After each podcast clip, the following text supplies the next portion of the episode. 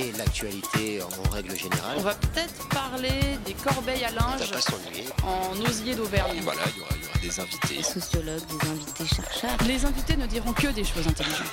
Ça va peut-être s'étriper un peu de temps en temps, mais... La matinale de 19h, du lundi au jeudi jusqu'à 20h sur Radio Campus Paris. Les années passent, les gouvernements changent, se succèdent, et franchement parfois, eh bien, je me demande, on se demande ce que cela euh, change. Je me le suis demandé en lisant l'enquête publiée dans le journal Le Monde d'aujourd'hui, qui parle du harcèlement sexuel chez les ouvrières, la peur de perdre leur travail face à des collègues ou face à un patron qui tente d'abuser d'elles. Leur port à elles, ce sont des petits chefs et quand elles dénoncent les faits dont elles ont été victimes, elles sont licenciées, sanctionnées ou mutées sous divers prétextes. On est en 2017 et ça me rappelle étrangement le livre Le quai de Wistreham de Florence Aubenas, un livre paru en 2010 et où l'auteur racontait déjà le quotidien de femmes de ménage, le boulot précaire déjà, les petits chefs déjà aussi, la misère sociale surtout déjà. Alors bien sûr, il serait faux de dire que rien n'a changé ces dernières années. On a fait des progrès en matière d'égalité homme-femme, en matière de lutte contre l'homophobie aussi, en matière d'égalité salariale. Mais arrêtons un instant de faire comme si on découvrait des comportements injustes et dégradants. Ces comportements, au fond, ont toujours été sous nos yeux, juste là, à portée de nos bras. La matinale de 19h, le magazine de Radio Campus Paris. Bienvenue à tous dans la matinale. Ce soir, nous allons parler tout d'abord du sida. Comment est perçu euh, le sida aujourd'hui et va-t-on vers la fin de l'épidémie? Une hypothèse pas si absurde que ça. on va en parler tout de suite dans quelques instants avec François Berdugo. Il est l'auteur d'un livre sur le sujet. Et puis en deuxième partie, on parlera de changer le monde avec Sandra Blondel. Elle est la réalisatrice euh, du documentaire Irinza, j'espère que je prononce bien, un documentaire qui retrace l'histoire du mouvement Alternativa, un mouvement qui se bat pour le climat alors restez bien connectés, puisque, comme le dit le générique, les invités ce soir ne diront que des choses intéressantes.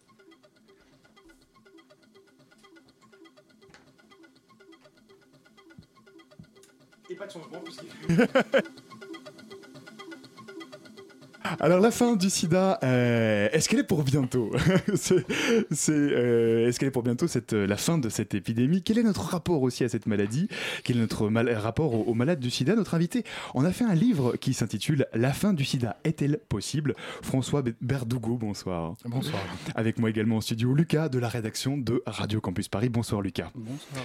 Alors François Berdugo, votre livre s'intitule La fin du sida, euh, mais là, donc c'est un livre dont vous êtes le co-auteur, mais la première de ce livre, c'est une citation du docteur Jean-François Delfrézy qui nous dit Je ne suis pas d'accord avec le concept de fin du sida, un long chemin reste à parcourir. Alors, est-ce que c'est pas un peu paradoxal? Bon, alors d'abord, euh, je voudrais dire qu'on est effectivement deux, deux auteurs, que l'autre s'appelle Gabriel Girard, que je cite, il est à Montréal et on pense à lui. Alors oui, c'est paradoxal, c'est-à-dire la fin du sida, c'est à la fois un slogan, c'est à la fois l'horizon affiché ces dernières années par l'ensemble de la communauté de la lutte contre le sida à l'échelle internationale et c'est un horizon qui se veut mobilisateur. Et dans le même temps, euh, des, figures qui par ailleurs croient euh, au caractère atteignable de cet horizon disent mais attention, on n'y est pas. Donc il faut encore se mobiliser, encore euh, collecter des fonds, mener euh, des projets de recherche, etc. Oui, parce que pour bien contextualiser, hein, vous le rappelez euh, même dans l'introduction, je pense que aujourd'hui il y a encore 37 millions de personnes à travers le monde qui vivent avec le virus du SIDA aujourd'hui. Donc c'est encore vraiment une réalité le SIDA. Ah bah oui, c'est une réalité massive. Ça, ça n'a pas changé dans les 5 ou 10 dernières années. Et même il y a des personnes qui se contaminent tous les jours chaque année. Et il y a seulement la moitié à peine des personnes qui vivent avec le VIH qui ont accès à un traitement aujourd'hui. Donc évidemment, la marge de progression, elle est majeure. Oui, vous parlez de traitement. Est-ce qu'on peut faire un petit point euh, sur les termes techniques? Est-ce que vous pouvez nous dire ce que c'est que le traitement par prévention? Alors, en fait, euh, oui, bien sûr. Premier point technique je peux vous le dire. de cette interview. Non, mais c'est vrai que le, livre revient sur 20 euh, ans d'évolution depuis l'introduction de ce qu'on a appelé les, trithérapies, en fait des, des, combinaisons hautement efficaces de médicaments contre le sida. Et euh, le traitement comme prévention, c'est pas un traitement spécifique, c'est une notion, c'est un concept qui a émergé dans les dix dernières années et qui aujourd'hui euh, représente l'outil euh, un, outil majeur de prévention des transmissions du VIH, c'est-à-dire c'est le fait qu'on donne des traitements à des personnes qui vivent avec le VIH, qui leur permettent de vivre et de continuer à vivre. Et il se trouve qu'on s'est rendu compte que le fait de prendre un traitement diminuait radicalement le risque que ces personnes transmettent le virus à d'autres. Donc le concept, c'est on dépiste, les personnes sont dépistées, prennent un traitement, et à partir de là, si euh, il est efficace durablement, eh ben, le risque qu'elles transmettent le virus est radicalement, euh, euh, je dirais, réduit. Donc, est-ce que c'est ça qui a changé sur les, les 20-30 dernières années? Votre ouvrage retrace un peu euh, l'historique, euh, si j'ose dire, de la lutte contre le sida, même si c'est pas son objectif. Euh, ce qui a changé ces 20 dernières années, c'est quoi? Les moyens de traiter le sida? On s'est amélioré là-dessus? Alors, évidemment, on s'est amélioré dans, dans, le, dans, dans, le traitement par rapport à 96. Aujourd'hui, il y a à peu près une trentaine de molécules qui sont disponibles, en tout cas en France. Et par ailleurs, ce qui a changé, c'est cette articulation entre le traitement donné aux personnes qui vivent avec le VIH et la prévention. Et donc, encore une fois, la découverte que euh, en administrant un traitement à des personnes qui vivent avec le VIH, on peut casser la dynamique de, transmission du virus. Et, c'est ça qui est la pierre angulaire des stratégies actuelles qui promettent euh, la fin du, sida. C'est la, dissémination des, traitements dans la population qui va progressivement casser la chaîne de transmission. Alors cela dit, on parle de, traitement, mais il y a quelque chose qui m'a marqué dans votre livre, c'est que euh, vous dites la fin du sida, c'est un projet politique. Pourquoi c'est un projet politique? Pourquoi ça bah. peut être un projet politique? Bah, c'est, un projet politique au sens où c'est euh, sur la base de euh, découvertes scientifiques et de progrès médicaux, euh, on peut imaginer, euh, encore une fois, euh, attaquer, cibler, casser la dynamique de, l'épidémie. Mais ce qu'on a voulu dire dans ce livre, c'est que ces simples interventions biomédicales, elles ne suffiront pas. Et que si ce projet ne s'articule pas à la promotion des droits des personnes et de leurs libertés fondamentales, et en particulier des groupes qui sont les plus exposés au virus, ces, stratégies qui peuvent être efficaces ne produiront pas l'effet qu'on peut en attendre. En cette journée mondiale de lutte contre le sida, moi patient, j'aimerais que le dépistage soit plus promu par les professionnels de santé les 30 000 séropositifs qui s'ignorent en France aient accès au traitement et aux soins. Moi patient, j'aimerais que les professionnels de santé parlent davantage de santé sexuelle afin qu'elle devienne une réalité pour l'ensemble des personnes. Et moi patient, j'aimerais que la lutte contre les discriminations contre les personnes les plus stigmatisées dans la société, notamment les usagers de drogue et les travailleurs du sexe, devienne une réalité pour que ça facilite leur euh, accès aux soins. Que je lève le en l'air si c'est pour qu'une autre saloperie se mette à décimer nos frères. On en a vu d'autres, alors on va pas se laisser faire. Science ou patience, le virus on le stop si on se met tous en guerre. Vu les bâtis près du très haut, c'était un jeune qui habitait dans le ghetto. Tous ces infos savaient de lui-même que c'était un paro et que la maladie, hein, il avait sous sa peau. Mais ne crois pas que ça peut pas t'arriver à toi. On n'est jamais à l'abri de toutes ces lergas. Ouvre ta boîte, te sens le bouclier contre ça.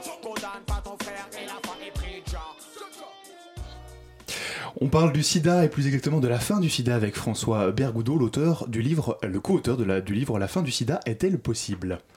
Oui, avant l'extrait, on disait que l'un des champs euh, sur lesquels il fallait combattre euh, le sida, c'était donc euh, la politique. Est-ce que vous diriez qu'actuellement, en 2017, en France, les pouvoirs publics sont sur la bonne voie? Parce qu'on sait que parfois ils ont été précurseurs, parfois ils ont été moins actifs. Où est-ce qu'on en est en 2017 mais à l'échelle internationale et de la contribution de la France euh, aux efforts mondiaux de lutte contre le sida, non, les pouvoirs publics actuels ne sont pas à la hauteur. C'est-à-dire que la France a, occupé à la fin des années 90, début des années 2000, une position réellement pionnière euh, en la matière, à la fois sur la question de l'accès universel au traitement, pour le dire vite. Et on a progressivement perdu du, champ, et aujourd'hui, la contribution, par exemple, de la France au Fonds mondial de, lutte contre le sida n'a pas euh, bougé depuis 2002. Elle est de 360 millions d'euros par an. On est quand même la sixième puissance euh, économique au monde et euh, le pouvoir actuel ne montre pas un, empressement, mais les présidents de la République précédents non, plus, à accroître cette contribution. Donc ça, c'est au niveau international. Au niveau français, euh, y a évidemment, on a la chance d'être dans un pays où euh, l'accès aux soins est globalement euh, bon, enfin élevé, et le système de santé également.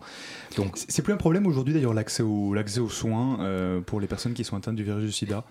Bah, c'est-à-dire que l'accès aux soins, le remboursement et la couverture maladie, c'est euh, du fait des luttes associatives garanties à 100% une, fois qu'on est entré dans le système de, santé, il se trouve qu'il y a un certain nombre d'obstacles euh, que rencontrent euh, les personnes euh, pour y accéder, que ces obstacles puissent être financiers ou puissent être plus culturel, on va dire. Vous parlez des personnes migrantes, par exemple euh. Ah bah oui, alors, alors pour les personnes migrantes étrangères, je ne parle pas de, forcément d'obstacles culturels, je parle d'obstacles financiers ou légaux, administratifs.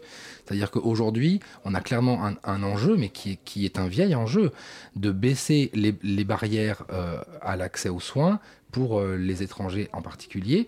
Et régulièrement, les pouvoirs politiques divers essayent de grignoter sur les, les dispositifs qui permettent aux gens d'accéder aux soins. Il y a également un obstacle qui peut exister parfois, euh, toute population confondue, c'est tout simplement l'information, le premier pas. Euh, est-ce que vous diriez qu'en ce moment, euh, de nos jours, les nouvelles générations qui ont grandi avec le sida, connaissant la maladie, sont aussi sensibles aux risques qu'elles ont pu l'être avant? Compliqué. Enfin, c'est compliqué. Non, je, peux vous, répondre. Régulièrement, des, sondages sont menés euh, auprès des jeunes euh, de moins de 25 ans sur euh, leur perception et du VIH et des risques, etc. Il se trouve qu'aujourd'hui, il reste encore un socle conséquent et considérable en fait de fausses croyances liées à la transmission du, du virus. C'est assez inquiétant évidemment et à la fois, euh, on peut que faire le, constat qu'en 2017, on n'est pas, pas en 1992 et que donc la situation de la maladie, de l'épidémie a radicalement changé et le rapport au risque du, coup n'a pu que se, transformer. Dans l'ensemble de la population, c'est vrai, et y compris dans les groupes les plus exposés.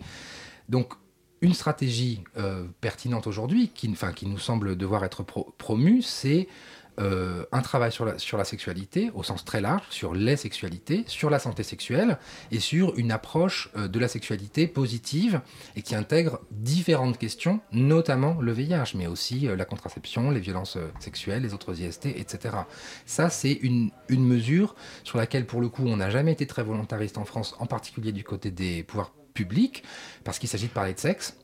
Et c'est toujours un problème, en tout cas c'est souvent un problème, notamment en milieu scolaire, et pourtant, clairement, ça fait partie des choses qu'il faut promouvoir. Mhm. Alors François Pergoudot, euh, en lisant le livre, j'ai appris que vous aviez milité, euh, que vous aviez milité pardon, euh, à Act Up, Act Up qui était au cœur d'un film récemment qui racontait dans un passé pas si lointain où les malades du sida étaient un peu au banc de la société, où c'était compliqué de parler de sida, peut-être encore plus qu'aujourd'hui. pour faire la comparaison avec 2017, vous avez l'impression quand même que le regard de la société a évolué? Alors, d'abord, je m'appelle François Berdougo, mais c'est un détail. Et vous avez raison de me reprendre, merci. Voilà. Euh, bah, écoutez, c'est intéressant parce que le succès de, ce film euh, massif raconte probablement une envie de mémoire, une envie de pas du, pas, pas du tout, je pense, de revivre cette euh, période tragique, mais plutôt de, de, de, se replonger aux, sources de cet activisme. Après, précisément, c'est aussi ce qu'on essaie de, de, dire dans, le livre, cet horizon de fin du sida, il bute sur un certain nombre d'obstacles. Et notamment la question du regard social, et notamment la question de la stigmatisation et des discriminations. C'est-à-dire que là encore, on peut documenter de façon assez objective, régulièrement, que euh, le VIH, vivre avec le VIH, ça reste quelque chose de sulfureux. Et les discriminations, y compris dans, dans, le milieu de soins, restent euh, nombreuses. Donc, on, aimerait aller vers une, forme de, normalisation. Et pas normalisation pour la normalisation, normalisation pour que les personnes vivant avec le VIH euh, ne soient plus en but à un regard social dépréciatif. Et pour ça, il faut libérer la parole, évidemment, et puis, et puis peut-être aussi banaliser des choses comme le, dépistage. Lucas, vous parliez tout à l'heure de, la crainte de, se confronter au, système de soins et de santé. Clairement, parmi les obstacles qu'il faut abaisser, c'est euh, le fait d'aller se faire euh, dépister. Aujourd'hui, c'est majeur. Ça l'a toujours été. Mais aujourd'hui, il y a 30 000 personnes qui en France vivent avec le VIH sans le savoir. Et si on veut euh, casser la dynamique de l'épidémie, il va bien, bien falloir accompagner ces personnes au dépistage et aux soins.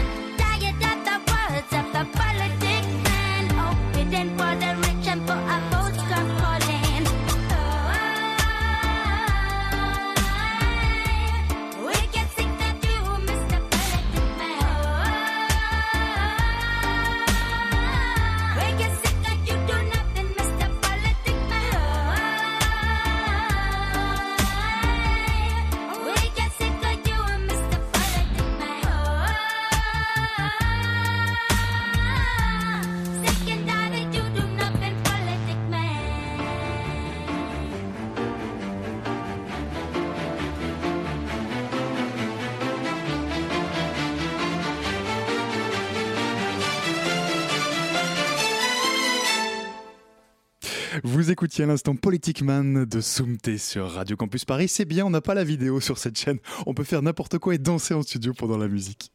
La matinale de 19h du lundi au jeudi jusqu'à 20h sur Radio Campus Paris. On est toujours avec François Berdougo. On parle avec lui de la fin du sida. Berdugo, dans votre livre, euh, vous décrivez deux euh, tendances un peu euh, contraires. D'une part, un recul général de l'engagement des bénévoles, mais d'autre part, une professionnalisation des militants. où est-ce qu'on en est aujourd'hui concernant cet engagement? Bon, j'espère qu'on est un tout petit peu plus nuancé que ça, mais, euh, mais c'est intéressant effectivement de poser ces, ces questions-là qui ne sont pas du tout nouvelles. Hein. C'est-à-dire que la question de la professionnalisation, elle se pose dès 92, 94, enfin dans les associations militantes, et c'est une question conflictuelle. Ah, euh, je veux dire conflictuelle au sens où elle, révèle une tension.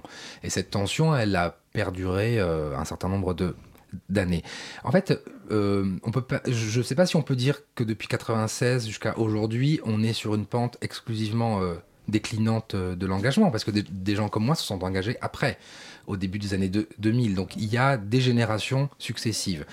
En revanche, c'est clair qu'il y a un enjeu de, mobilisation. Il y a un enjeu de, mobilisation pour, plusieurs raisons. D'abord pour l'efficacité des stratégies de lutte contre le sida dont on parle aujourd'hui, dépistage, traitement, etc. Si on veut que, ces stratégies ne soient pas coercitives, euh, c'est l'adhésion des personnes qu'il faut rechercher. Et pour aller chercher l'adhésion des personnes, c'est dans la mobilisation que ça se fait, dans la mobilisation en particulier des groupes de population les plus concernés. Euh, et on les connaît. Et il y a aussi des, il y a aussi des renouveaux d'engagement. C'est-à-dire euh, récemment en France, autour d'un nouvel outil de prévention qui s'appelle la prophylaxie pré-exposition, euh, on a vu surgir euh, des personnes... la PrEP. La PrEP, voilà, merci. La PrEP, on a vu surgir des séronégatifs qui n'étaient pas engagés, où que ce soit, et qui se sont visibilisés en tant que séronégatifs, ayant besoin de nouveaux outils de de prévention. Ça, pour le coup, c'est un fait marquant de la période euh, très récente. Mais quand même, est-ce qu'il n'y a pas du coup euh, un peu un fossé des générations entre d'un côté une génération de militants venus euh, des années 90, qui s'est battue très collectivement pour obtenir une reconnaissance des droits, et des militants aujourd'hui qui se battent, mais, mais très différemment de leurs aînés? Bah, Il y a... plus individuel peut-être? Je sais pas. Il y a, y a il y a plein de fossés. Si vous voulez, je peux vous dire que le premier fossé, c'est entre les gens qui sont morts et les, gens, et les qui sont pas morts, et les gens qui sont arrivés après. Ça, ça fait un sacré fossé quand même. Hein. Moi, je n'ai pas connu les, enfin, je veux dire, les gens qui sont morts avant. Donc, bon, évidemment, c'est un petit coup, de pied de l'âne que je vous envoie, mais, je, pense que les choses sont un peu plus euh, nuancées que ça. Quand on s'engage dans des organisations, on s'engage dans un collectif, euh, dans un collectif militant. Et cette, cette lutte, si elle a bien euh, pour le coup un socle commun à l'ensemble des organisations qui la, composent, c'est son caractère euh, militant pour une cause qui dépasse euh, les individus. Alors après, évidemment, je ne veux pas non plus dire que les choses sont linéaires sur les 20, les 30 dernières années. Bien évidemment pas les motifs et les ressorts de l'engagement, euh, ils sont dans la rencontre entre euh, des, perspectives collectives et des perspectives individuelles. Il y a des raisons individuelles qui font qu'on arrive. Alors je vous pose la question à François Berdegot parce que dans votre livre, vous dites, euh, vous, vous, vous, en dites vous-même que c'est une réflexion militante, que votre livre est un outil de réflexion tourné vers l'action. votre but, c'est aussi quoi, d'imaginer des nouvelles manières de, se mobiliser? Oui, c'est-à-dire que Gabriel Girard et, et, et moi-même, nous sommes des militants engagés dans les organisations On ne flotte pas en l'air comme des observateurs euh, détachés, pas du tout. Et par ailleurs, on essaye d'avoir effectivement une pensée contributive. Euh, on définit ce, livre comme un ouvrage d'intervention qui effectivement vise à euh, proposer, à livrer en partage des réflexions, des questionnements tournés vers l'action, effectivement. C'est-à-dire tournés vers l'invention de nouvelles façons de faire, tournés vers aussi une analyse critique des mouvements qui sont à l'œuvre, pour euh, garder en tête euh, des points de vigilance pour que nos camarades militants et même l'ensemble des acteurs qui sont intéressés par ces questions, euh, effectivement, réfléchissent, mais vis-à-vis d'actions et de chantiers. Alors il y a tout un chapitre de votre livre, François Berdugo, qui est passionnant. Vous parlez des soins, des lieux de soins. vous dites que c'est le lieu originel de la lutte contre le sida et que c'est des endroits où on doit, où on peut, on doit laisser parler ses émotions. Pourquoi cela? Oui, en fait, euh, on dit ça euh, on, on dit ça par rapport à la posture des soignants. Euh, c'est-à-dire, on, fait référence à une déclaration très fondatrice de, de, l'activisme SIDA, qui sont les principes de, Denver, qui ont été proclamés par un groupe de personnes vivant avec le VIH. C'est quoi les principes de Denver et eh ben voilà, donc, c'est un texte euh, euh, écrit et publicisé en 1985 par un groupe de militants séropositifs, donc parmi les tout, premiers à Denver aux États-Unis, et qui affirme des principes euh, qui sont devenus euh, et qui sont toujours 30 ans après le socle de nos valeurs communes euh, de l'activisme SIDA. Et parmi ces principes, il y a des recommandations adressées aux soignants, aux médecins, qui, qui consistent à leur dire n'ayez pas uniquement une vision technique, technicienne, techniciste de votre fonction de soignant. Considérez-nous comme des personnes et pas seulement euh, des euh, sujets euh, porteurs d'un virus ou d'une maladie, mais comme des personnes à part entière. Et c'est vrai que c'est toujours d'actualité aujourd'hui dans un système de santé, en tout cas en France, qui est globalement tourné vers le curatif, globalement fondé sur la technique et beaucoup moins sur la relation. Alors que finalement, le soin, c'est aussi beaucoup une histoire de relation. Et un certain nombre de, personnes, que ce soit séropositives ou touchées par d'autres maladies chroniques, disent en fait, on, en a marre d'être considérés que comme des personnes touchées par une maladie. On veut juste être considérés comme des personnes dans l'ensemble des dimensions de notre vie, affective, sociale, sexuelle, etc. etc. Euh, ça, c'est la dimension euh, du combat qui concerne l'individu. Il y a une autre approche, c'est celle des populations. Donc euh, j'aimerais un peu prendre du recul et m'interroger sur cette dynamique de population et savoir comment est-ce qu'on met fin à une maladie qui touche euh, l'ensemble de la planète. Alors, je reviens sur... Euh, oui, c'est une dimension qui, touche les individus, mais qui en fait a une, traduction collective dans la mesure où si on ne touche pas à la formation des professionnels de, de santé et à la posture qui leur est inculquée dans leurs études, et donc qui ensuite diffuse dans l'ensemble de la, de la société, on ne changera pas ça, on ne changera pas ce rapport individuel. Bon, voilà, je, le dis en passant. Alors après, effectivement, sur quoi repose cet horizon de la fin du sida? Sur, comme vous le dites très bien, des stratégies en population. Euh, je, l'ai un peu dit tout, à l'heure, il s'agit d'aller, il s'agit de débusquer, entre guillemets, l'épidémie cachée, donc euh, les personnes séropositives qui s'ignorent à travers le dépistage, donc de promouvoir très largement le dépistage et d'accompagner les personnes dans le système de santé à prendre un traitement. Donc c'est effectivement une vision globale. Il y a, eu une forme d'homogénéisation, d'une manière ou d'une autre, ces, dernières années, des stratégies entre pays riches et pays défavorisés, à, ressources limitées, autour de ces stratégies-là. Donc c'est effectivement une, une, une vision qui peut porter sur l'ensemble des contextes, finalement, que ce soit d'épidémies dites généralisées, ou d'épidémies dites concentrées dans certains groupes. Alors comment est-ce qu'on peut envisager ça? Il se trouve que l'Organisation mondiale de la santé, à la fin des années 2000, donc en 2008, 2009, 2010, a modélisé l'effet, donc modèle mathématique, a modélisé l'effet que pourraient avoir ces stratégies de, dépistage et traitement sur la dynamique euh, de l'épidémie. Et c'est comme ça que, que, le thème de la fin du sida est apparu, c'est-à-dire qu'ils ont montré que sous un certain nombre de, conditions, si on applique ces euh, stratégies, de fait, à échéance de une, deux générations, on peut imaginer euh, éteindre l'épidémie, ce qui n'est pas la moindre des nouvelles, évidemment. Ceci dit, c'est la question qu'on doit vous poser à chaque fois, mais est-ce qu'il n'y a pas un risque quand même à parler de la fin du sida alors que le virus est toujours là Est-ce qu'il n'y a pas un risque un peu de, démobilisation? Bah, je... Comment vous dire? Précisément, euh, c'est un peu ce que je disais en, en ouverture de, de, l'émission. Ce, ce, slogan, alors, alors qui n'est pas de nous, hein, et que Gabriel et moi, on reprend pas à, notre compte, hein, il est aussi potentiellement très puissamment mobilisateur. C'est-à-dire, il, permet aussi de dire, notamment aux responsables politiques, mais aussi euh, aux individus, aux citoyens et aux, citoyennes, bah, en fait, on peut y arriver ensemble dès lors qu'on se mobilise, on met de l'argent, on améliore les systèmes de santé, on protège les droits et les libertés fondamentales des groupes les plus exposés, etc. etc. Donc l'objectif est que ce soit tout sauf démobilisateur. Mhm. Votre livre s'appelle La fin du sida est-elle possible? Euh, vous, êtes, vous en êtes donc le co-auteur, hein, François Berdugo. Euh, Berdugo, je me serais trompé jusqu'au bout.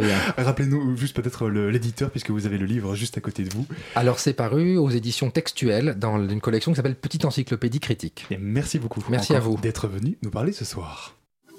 La matinale de 19h sur Radio Campus Paris.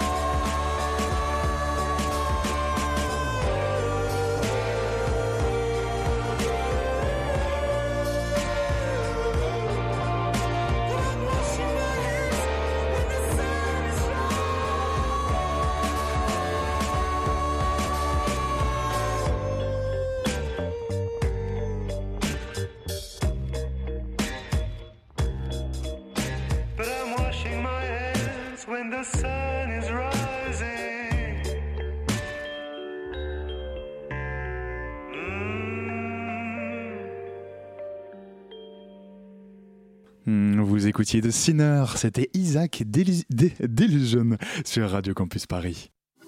La matinale de 19h sur Radio Campus Paris. Cinq jours après les attentats du 13 novembre 2015, le RAID investissait le 48 rue de la République à Saint-Denis. À l'intérieur, les habitants ont vécu l'enfer. Deux ans plus tard, ils bataillent toujours pour leurs droits et leurs indemnisations. Certains ont même décidé de camper devant leurs anciens immeubles. Bonsoir Tristan. Alors euh, Tristan, alors attends, ton micro s'allume. Bonsoir. à toi. Euh, tu étais présent pour le média Radio Parleur. Vous avez rencontré les habitants du 48. Et oui, tout à fait. On le rappelle hein, pour nos Sylvia Pinel, la ministre du Logement à l'époque, promettait de reloger au plus vite les familles concernées. Sauf que voilà, aujourd'hui, on est deux ans plus tard et la majorité de ces familles attendent encore. Sur 86 personnes concernées, 27 ont été durablement relogées. Pour les autres, la situation est encore précaire. Ils sont toujours à l'hôtel. Et ce n'est pas tout, puisque euh, certains sont encore à la rue aujourd'hui. Et oui, 5 personnes ont été mises à la rue. La régularisation a été refusée à 3 d'entre elles qui se sont vues délivrer euh, des obligations de quitter le territoire français, des OQTF. Euh, vendredi dernier, ils étaient 4 à avoir installé des tentes juste au pied de l'immeuble du 48 rue de la République. Ils y dorment en, en ce moment pour alerter sur leur situation. Et un cinquième dormait dans sa voiture juste à côté. Alors c'est la ville de Saint-Denis qui avait pourvu au logement en urgence des habitants dans un gymnase euh, lors, du 13 novembre, euh, lors des événements post-13 novembre plus exactement. Quelle est la position des pouvoirs publics à présent? Alors du côté de l'État comme de la ville de Saint-Denis, on se renvoie un peu euh, la balle, la patate chaude. dans un communiqué de presse, la ville de Saint-Denis a expliqué que les personnes qui sont à la rue n'avaient pas respecté leurs engagements, mmh. absence de contact avec les services de la ville ou de l'État, non présentation pendant plusieurs semaines à l'hôtel financé par l'État. Je vous propose justement d'écouter Marie. Elle est membre du DAL, le collectif du droit au logement, et elle accompagne les habitants du 48 qui sont aujourd'hui à la rue. Déjà, il n'y a que la moitié des gens qui ont été euh, relogés. Et puis en plus, il y a quand même 5 personnes qui sont à la rue. C'est-à-dire, il y a 5 personnes avec qui on a dit vous n'avez pas fait les démarches d'insertion, donc vous sortez. Vous dormez dehors. En gros, c'est une punition. Voilà. vous n'avez pas bien fait comme il fallait, donc vous allez dehors. Euh, ce qu'ils appellent les démarches d'insertion, par exemple, euh, pour le cas du monsieur qui dort dans sa voiture, en gros, ce qu'il lui reprochait, c'est de pas avoir fait euh, l'insertion vers l'emploi, etc. Lui, il devait être régularisé. Il n'a pas été régularisé. Donc il est toujours en situation irrégulière, alors que la préfète s'est engagée, y compris dans la presse, à le régulariser il a, il, a, fourni à la préfecture, pour faciliter sa régularisation, une promesse d'embauche. C'est ce qu'on lui avait demandé, de prouver euh, son euh, insertion professionnelle. Le monsieur a quand même 62 ans, donc à un moment, peut-être arrêter de demander aux gens de prouver leur insertion professionnelle. Je veux bien qu'à 62 ans, on n'est pas encore officiellement à l'âge de la retraite, mais quand même, euh, le temps de faire faire les papiers, etc., les démarches, on va assez vite y arriver. et ce monsieur-là, il a eu cette fin de prise en charge parce qu'il n'avait pas bien fait toutes les démarches. C'est-à-dire qu'en gros, on lui dit, voilà, vous avez vécu euh, ce que vous avez vécu euh, euh, dans l'immeuble. L'État vous a pris en charge jusqu'à présent, mais aujourd'hui, l'État ne vous considère absolument plus parce que comme vous n'avez pas fait vos démarches, comme vous n'avez pas cherché du boulot, etc., etc., et ben l'État considère que vous méritez d'être jeté à la rue. C'est quelque chose d'absolument horrible. Alors, ce que demandent les habitants du 48 ce soir, c'est aussi la reconnaissance de leur statut de victime du terrorisme. Euh, ce statut, pour rappel, il permet de prétendre à l'indemnisation de dégâts matériels et il prend aussi en compte le préjudice psychologique qui peut perdurer des années. il faut savoir qu'une grande partie de ces habitants a été traumatisée à la suite de ces événements. Euh, plusieurs ont été hospitalisés en psychiatrie. Or, aujourd'hui, il n'y a aucun suivi psychologique, que ce soit pour les enfants ou pour les adultes, ni même d'aide médicale pour l'achat des médicaments, et ce, malgré les demandes répétées de certains sinistrés. Alors, la bonne nouvelle, tout de même, ce soir, il y en a une, c'est que la mobilisation, euh, la mobilisation a payé, pas celle de la mairie, évidemment, celle des militants. Euh, la situation, et oui, quand même, il faut le préciser, la situation de ceux du 48 avance doucement. La préfecture a décidé de reloger les anciens locataires sinistrés. Ils seront euh, hébergés à Bobigny et à Saint-Ouen, et ils sont d'ores et déjà réintégrés dans le dispositif de relogement. La question, c'est pour combien de temps? Parce que ça reste quand même un relogement précaire et mhm. temporaire. Et qu'en est-il de l'aide médicale, des autres revendications? Euh, Ce soir, Fabera euh, Benrabia, la préfète à l'égalité des chances, s'est engagée à accélérer les procédures et à assurer le suivi du relogement.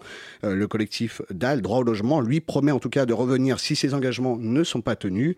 Et ce soir, il n'y a donc plus de sinistrés du 48 à la rue, mais il faut tout de même encore le rappeler, la moitié des anciens habitants du 48 est encore logés dans des hôtels sociaux, souvent insalubres. Mais merci beaucoup Tristan. Et puis Vous pouvez retrouver ces extraits sonores qu'on vient d'entendre dans un reportage disponible en version longue euh, dès aujourd'hui sur le site radioparleur.net euh, avec entre autres euh, le témoignage euh, de Led Messaoudi, un autre habitant euh, du 48 rue de la République à Saint-Denis. C'était la chronique de Radio Parleur. Merci Tristan. Euh, je rappelle hein, qu'elle est à retrouver aussi tous les jeudis euh, sur l'antenne de la matinale. À jeudi prochain Tristan. La matinale de 19h, le magazine de Radio Campus Paris. C'est un film pas comme les autres dont on va parler à présent. Il s'appelle Erin Sinar, c'est le cri de la génération climat. On reçoit ce soir pour en parler Sandra Blondel qui est réalisatrice du film. Bonsoir. Bonsoir. Et Gabriel des Amis de la Terre. Bonsoir. Bonsoir. Avec moi également en studio Dario de la rédaction de Radio Campus Paris. Salut Dario. Euh, Alors face au sentiment euh, d'impuissance que provoque l'extrême gravité du dérèglement climatique, quelques militants de l'organisation basque euh, Busy ont fait un pari fou, construire en quelques années une mobilisation sans précédent, c'était en vue de la COP21 à l'époque, et lancer un grand mouvement qui s'appellerait Alternativa. Alors ça, c'est le pitch du film que je suis en train de... le pitch de votre film, de votre documentaire, Sarah Blondel, que je suis en train de faire. Qu'est-ce qui vous a lancé sur la trace d'Alternativa? Alors, ce qui m'a lancé, c'est déjà un coup de poing dans le ventre euh, que j'ai pris en les rencontrant pour la première fois euh, et ce, réveil que j'ai eu de l'urgence climatique. Euh, donc, je n'avais pas du tout conscience euh, bah, avant de les rencontrer. J'étais pourtant militante dans des alternatives concrètes, comme on dit. Et pour autant, voilà, j'étais pa- passée vraiment à côté de cette question du climat. Et donc, c'est en les rencontrant, en rencontrant BC, donc qui est l'organi- l'organisation basque pardon, qui a lancé le mouvement pour la première fois, et euh, que j'ai voilà, que j'ai compris ce qu'on était en train de vivre.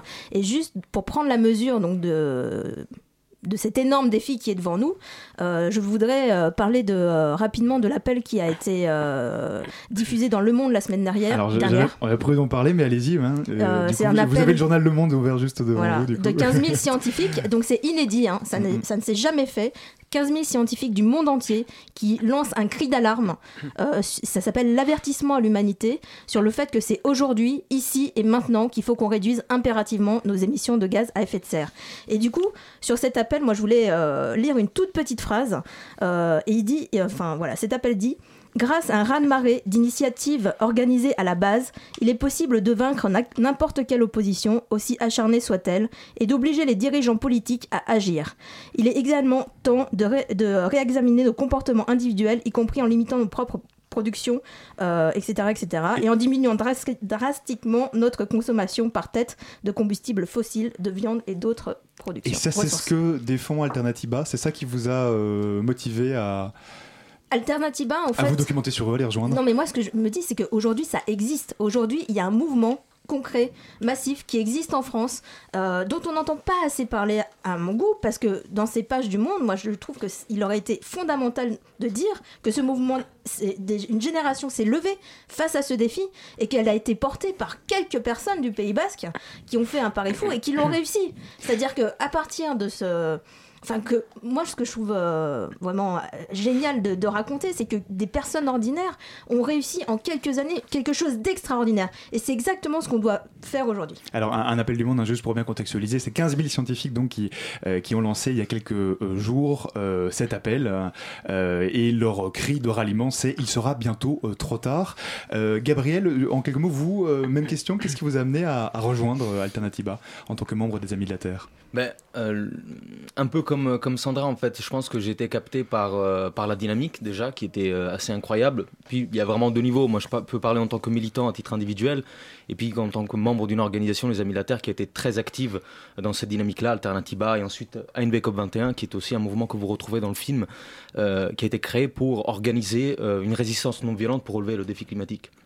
À titre individuel, moi, ce qui m'a frappé, en tant que aussi militant avant. J'étais militant avant de rejoindre ce mouvement, mais un militant un peu, va dire, un peu classique, comme on, les retrouve, euh, quelqu'un de dédié euh, aux manifs, euh, qui va organiser des réunions euh, d'information, etc., etc. Et puis j'ai vu ces gens organiser des villages entiers. euh, pour promouvoir les alternatives et aussi, euh, c'est le cas pour BC, organiser des actions directes non violentes dans le cadre de campagne aussi avec les Amis de la Terre, qui avaient un impact euh, véridique concret, c'est-à-dire qu'on obtenait des victoires grâce à cette méthode d'action-là. Donc Et vous êtes dit, euh, ça vaut la peine euh, Absolument, parce que c'est ça qui nous, euh, c'est ça qui nous, qui doit nous saisir, je pense, en tant que militants. C'est vraiment se poser la question de qu'est-ce qui permet véritablement de changer les choses aujourd'hui. Et moi, ce que j'ai vu, c'était la possibilité de changer les choses. Et comme on y arrive de plus en plus, eh ben, on a envie de continuer à se mobiliser. Du coup, j'aurais une petite question pour la réalisatrice. Est-ce que vous avez eu des problèmes techniques ou autres pour la réalisation du film? Parce que vous suivez des gens qui sont à vélo et vous faites arrêter par la police. Comment ça s'est passé? Alors c'est vrai que ça aussi, ce tournage-là était un pari complètement fou parce que euh, on a, enfin, on a été pris par l'urgence de raconter ce processus de mobilisation qui était encore en, en- en cours euh, quand on, au début, euh, en janvier 2015, quand on les a rencontrés. Et du coup, on a démarré ce tournage, euh, voilà, dans cette urgence-là, sans moyens financiers. Avec un crowdfunding? Alors, le crowdfunding est venu dans un deuxième temps, c'est-à-dire que tout le tournage s'est fait à la force de, de l'entraide, de la coopération, avec plein de gens qui sont venus donner des coups de main. Sur le tour Alternativa, c'était extrêmement dur de filmer en vélo, surtout que ça, ça allait très vite. Euh, c'était deux étapes par jour, etc., sur quatre mois. Euh, et puis après, euh, enchaîner sur la COP21, et, etc., etc. Donc voilà, c'était un tournage qui a été extrêmement difficile, mais qu'on a, qu'on a réussi. Et puis après, la deuxième étape, effectivement, du, de la post-production qui s'est qui s'est faite grâce à un financement participatif qui a mobilisé 1258 personnes et qui nous a permis de lever 50 000 euros. Donc c'est pas rien, c'est un film qui est soutenu par les, par les citoyens et dont la diffusion est aussi soutenue aujourd'hui par, euh, par euh, des militants de toute la France. Concrètement, vous avez aussi fonctionné avec une vingtaine de techniciens issus de médias. euh, alors, vous, vous dites en tout cas issus de, de médias alternatifs, citoyens. Vous dites que c'est des techniciens pas pareils. Alors, pas pareil, ça veut dire quoi? Ça veut dire pas rémunérés ou, ou ça veut dire ou ça veut dire juste avec un parcours différent? Bah, c'est, comment dire? En fait, on fait partie de médias effectivement qui, qui racontons des choses qu'on raconte pas forcément dans les médias classiques, parce que si on fait l'analyse du traitement médiatique en fait qu'a eu ce mouvement pendant ces deux ans, je peux vous dire que c'est vraiment euh, pff, vraiment pas à la hauteur de ce qu'on est en train de vivre, clairement quoi. Et Ce que qui, disait Gabriel, on n'en parle pas assez, pas bien. qui a relayé Aujourd'hui, c'est la PQR. La PQR a pas mal relayé. Donc, la, la euh, presse régionale. voilà. euh, Mais par contre, les médias euh, nationaux n'ont pas relayé l'histoire. À- Le JT de France 2 est venu à l'arrivée du tour Alternativa en septembre 2015 pour faire un reportage sur la gastronomie, sur la disco soupe. C'était la journée de la gastronomie. Ils n'ont pas mentionné le mot climat, ils n'ont pas mentionné le tour à vélo, ils n'ont pas mentionné le mot Alternativa. Ça fait quand même beaucoup, effectivement. Dario. Et, et donc le film est sorti en salle le 8 novembre dernier. Est-ce que vous avez des retours euh, rapport au nombre de, spect- de spectateurs, euh, ou plutôt de spectateurs C'est un petit peu un jeu de mots, mais voilà. Euh, vous avez des retours ou pas? Alors aujourd'hui, on dit que euh, 8000 personnes ont vu le film depuis. euh, bah, ça fait un petit moment hein, qu'on le diffuse en avant-première, etc. Il, a- il y a une sortie nationale le 8 novembre, mais c'est pas du tout suffisant. Euh, on a eu une sous-médiatisation par rapport à notre sortie, et je trouve que c'est vraiment dommage. Surtout, enfin, je veux dire, le film est sorti euh, euh, au moment des Panama Papers, au moment de la COP 23. Je veux dire, moi, je trouve ça vraiment scandaleux que ça soit voilà pas médiatisé. Merci à vous de- d'en parler.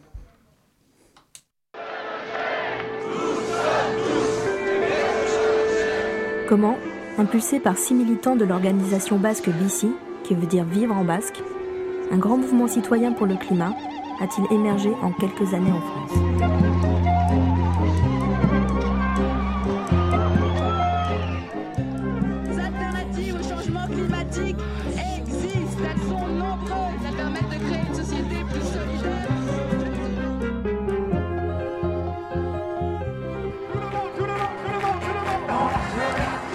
Pas de responsable, c'est forcément le bordel, pour parler vulgairement.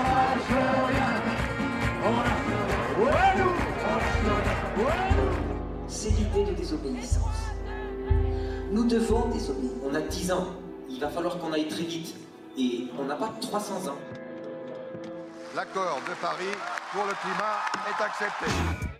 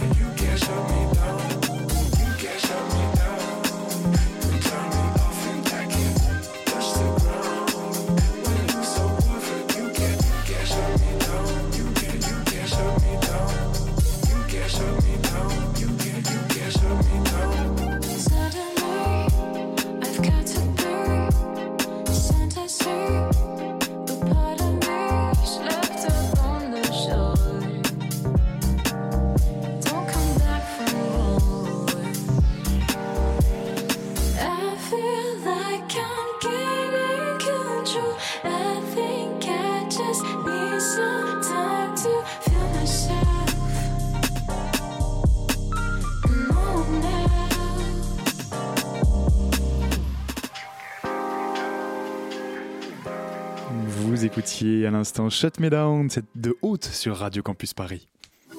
La matinale de 19h sur Radio Campus Paris. On est, toujours, on est toujours en compagnie de Sandra Blondel et de Gabriel. On parle avec eux de sauver la planète avec Alternativa. Et du coup, euh, tout à l'heure, vous avez dit que vous aviez travaillé dans l'urgence. Est-ce que le résultat final vous plaît, vous convient? Ah, moi, moi, je suis euh, vraiment. euh, bah, je peux le dire, je suis hyper fière quoi, de. euh, Vous de êtes fière de votre documentaire, Ah ouais. de ce que vous Bah, avez Je trouve que, euh, enfin voilà, avec le peu de moyens qu'on a eu, bon, alors c'est vrai qu'on a réussi quand même à, à- à lever euh, des sommes, une somme conséquente pour justement faire un travail bah, de qualité et, et surtout, moi, je suis vraiment. vraiment touchée euh, de la part des gens qui le voient et de ce que ça provoque en fait euh, chez les, les spectateurs, que ça met en mouvement. Parce que vraiment, le, le- on, sait ce qui se passe, mais le problème c'est qu'on passe pas à l'action. Et en fait, moi ce que je trouve génial, c'est que euh, voilà, ce film-là, il enclenche quelque chose, il permet à des gens de, se dire, mais voilà, c'est maintenant que je me mets en mouvement et que j'agis. Et, suite à, la diffusion de ce, film, il y a des gens qui, sont venus par exemple au camp climat de cet été, parce que depuis deux ans, il y a des camps climat euh, l'été de formation, etc. Et, des gens sont venus nous dire cet été qu'ils étaient venus parce qu'ils avaient vu ce film. Et moi, je trouve ça juste, voilà, c'est le meilleur cadeau qu'on puisse euh, nous faire. Et euh, donc vous rappelez euh, que vous avez, enfin il y a eu de l'émotion dans les projections. Vous avez vu ça à la sortie des avant-premières, euh, des gens qui, qui pleuraient peut-être, je sais pas, choses Alors comme ça? oui, bah, de toute façon, euh, c'est du cinéma. Donc la magie du cinéma, c'est ça, c'est faire vivre des choses euh, et raconter de l'intérieur en fait ce, euh, ce processus de mobilisation, euh, raconter euh, voilà comment euh, euh, la stratégie en fait euh, qui a fait passer euh, des gens euh, euh, d'une jambe à une autre, puisqu'en fait moi ce que je trouve qui est très puissant dans ce mouvement Alternativa et ANV COP 21, c'est qu'il agit sur les deux jambes des choses très très très positives qui disent que euh, peut agir ici et maintenant de manière massive, mais aussi qui dit qu'il faut euh, passer à une échelle suivante et qu'aujourd'hui euh, on est quasiment en état quasiment d'autodéfense, comme dit Geneviève Azam dans le film, et qu'il faut vraiment qu'on a une nécessité de passer à la- l'action de, non violente de désobéissance civile. Et quels effets est-ce que vous espérez que ce film aura sur le public Une prise de conscience subite à la sortie, comme un déclic euh? Je sais pas, moi je pense que euh, après chacun reçoit ce film. euh, Enfin, je- je pense que le principal c'est de faire comprendre que c'est un processus, euh, que ce processus de mobilisation il est intéressant parce qu'en fait il travaille la transformation intérieure parce que moi j'ai- compris plein de choses en fait en Mhm. participant à ce mouvement. j'ai voilà j'ai appris plein de choses aussi, notamment sur la question de la transition et du deuil que il faut qu'on fasse. le monde euh, dans le euh, euh, qu'on s'est imaginé pour nos enfants, etc., n'existera pas. Il faut qu'on fasse le deuil de ce monde-là, basé sur les énergies fossiles. Il faut voilà faire euh, tourner la page de ce monde-là. Gabriel, vous, vous avez réussi à, à tourner cette page. euh, ça, ça a été euh, en militant du coup au sein de- des Amis pour la Terre et d'Alternativa. Mais la, la question, c'est euh, c'est que, comme le dit Sandra, en fait, on est en train de construire un mouvement. Et ce mouvement, il, il est, euh, il repose sur trois grands piliers. Et euh, elle en parlait, c'est le fait de, de promouvoir ce que tous les jours, nous, on peut faire. Nous, on peut changer le monde aujourd'hui en allant changer de banque, en allant euh, consommer autrement, etc., etc. Mais donc ça, c'est le niveau individuel. Mais euh, un mouvement se doit aussi de donner des perspectives euh, de masse à, des personnes collectives. Et c'est pour ça qu'on organise des résistances, des, résistances non violentes. On organise la désobéissance civile. C'est ce que nous avons fait, que vous verrez dans le film. Le blocage du sommet de Pau euh, consistait justement à, dire il y avait un sommet euh, du forage offshore, hein, donc des personnes qui vont décider comment elles vont pourrir pomper encore plus de pétrole en, en haute mer, tout de suite après la COP 21. Or, à la COP21, notamment les États euh, mentionnaient euh, l'idée qu'il fallait rester en dessous des 2 degrés euh, de réchauffement supplémentaire de la température terrestre. là, vous pas possible quand même. Absolument pas. Donc il faut les bloquer. On y est allé, on l'a fait, on a fait trois jours d'action de désobéissance, désobéissance civile. Et d'action non violente, ça a été très dur, très rude, vous le verrez dans le film. Il y a des larmes pour le coup et vraiment du sang. Euh, Enfin, du sang euh, entre, entre guillemets. Entre C'est- guillemets, c'est hein, c'est hein, relatif. Mais ce que je veux dire par là, c'est que euh, les auditeurs. les personnes qui étaient propulsées à titre individuel par Alternativa en 2015 se sont retrouvées tout d'un coup à faire des actions de masse de désobéissance civile. Et nous, c'est vraiment notre objectif. Créer un mouvement radical et populaire pour le climat, pour relever le défi climatique. Euh, Sandra Blondel, euh, votre film euh, donc s'appelle Irine Sina. En deux mots, ça, veut dire quoi d'ailleurs, Irine Sina, c'est la métaphore en fait de ce qu'a fait BC depuis le Pays Basque. Ils ont poussé un cri. Un cri d'alarme, mais aussi un cri de joie parce que je peux vous dire que c'est extrêmement euh, jubilatoire de participer à ce mouvement. Et euh, voilà. Donc, mais juste pour revenir euh, à ce que disait Gabriel, pourquoi est-ce qu'il faut absolument les, il faut laisser 80% des énergies fossiles dans le sol si on veut avoir une chance de rester en dessous de la barre des 2 degrés d'augmentation? Je ne sais pas si vous vous rendez compte de ce que ça veut dire. 80% des énergies fossiles connues qu'il faut laisser dans le sol. Ça veut dire une transformation radicale de notre mode de vie. Et du coup, euh, pour euh, du coup se rendre compte de ça, il faut évidemment voir votre film. On mettra toutes les infos sur le podcast de l'émission. Merci encore d'être venu nous parler ce soir. La matinale de 19h, le magazine de Radio Campus Paris. Du lundi au jeudi jusqu'à 20h. La grand-messe du climat a fermé ses portes vendredi dernier. On parlait de climat à l'instant. Euh, entre petites avancées et déceptions difficiles d'y voir clair, Tiana, chroniqueuse à Radio Campus Paris, y était, elle, à ce sommet climatique. Elle nous fait un petit point. Il y a une semaine, la COP23 était sur le point de se clôturer. Je vous propose de faire un petit point sur cet événement majeur dans le paysage diplomatique international. Et oui, depuis 1995, plus d'une centaine de pays du monde entier se réunissent chaque année pour parler de lutte contre le réchauffement climatique. COP, acronyme venu de l'anglais Conference of the Parties, est une conférence internationale qui réunit 195 pays plus l'Union européenne pour aborder les problématiques environnementales, économiques, sociales qui touchent le climat. Mais cet événement ne réunit pas que les pays négociateurs, car il y a aussi des scientifiques, des ONG, des entreprises et beaucoup d'acteurs de la société civile. En 2015, la COP21 qui s'est tenue à Paris a débouché sur l'accord de Paris. En 2016, à Marrakech, pour la COP22, les modalités d'application et l'agenda des négociations ont été discutés. Et cette année, la COP23 organisée à Bonn a eu pour mission de travailler sur la mise en œuvre concrète de cet accord. Concrètement, la COP23 était divisée en deux zones. Une zone purement de négociation, la zone Bula, et une zone dédiée aux acteurs non étatiques, la zone Bonn. Pour la première fois, les deux zones étaient soumises à accréditation, et comme a pu le souligner David Levaille de l'Institut des relations internationales, le cœur de l'action n'était pas dans la zone de négociation, mais c'est plutôt déroulé dans la zone des side events.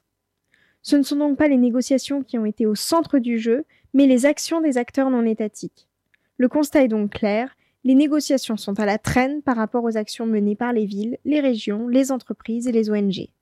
Selon les ONG, le bilan de cette COP est donc assez mitigé. Les pays devaient travailler sur plusieurs points majeurs.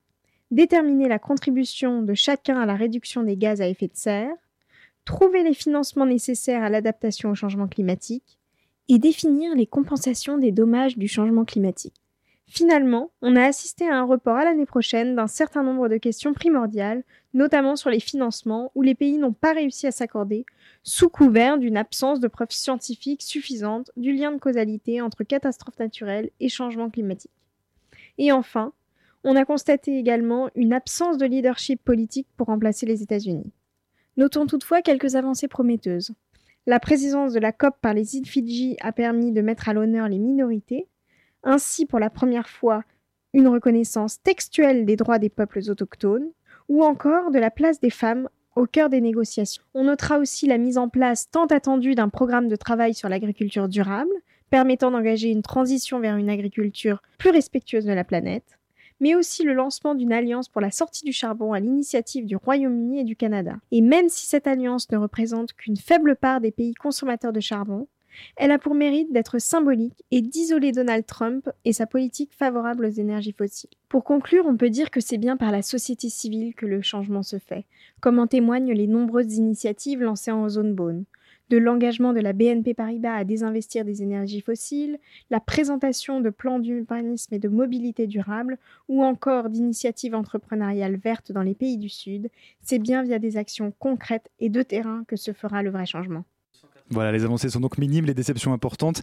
Il faudra donc une fois de plus se dire à l'année prochaine alors que l'urgence climatique est là. Voilà, vous pourrez réécouter la chronique de Tinia dans quelques instants podcast sur le site de Radio Campus Paris. Merci à Nina et Elsa qui ont préparé l'émission. Merci à Michael qui était à la, à la réalisation ce soir. Un dernier mot, Gabriel? Mobiliser le 12 décembre pour dire pas un euro de plus Et pour les énergies fossiles. à Paris, on mettra toutes les informations tout à fait, sur le podcast Et de le Tour l'émission. Alternativa 2018 qui est bien relancé, allez-y. Bonne soirée à vous.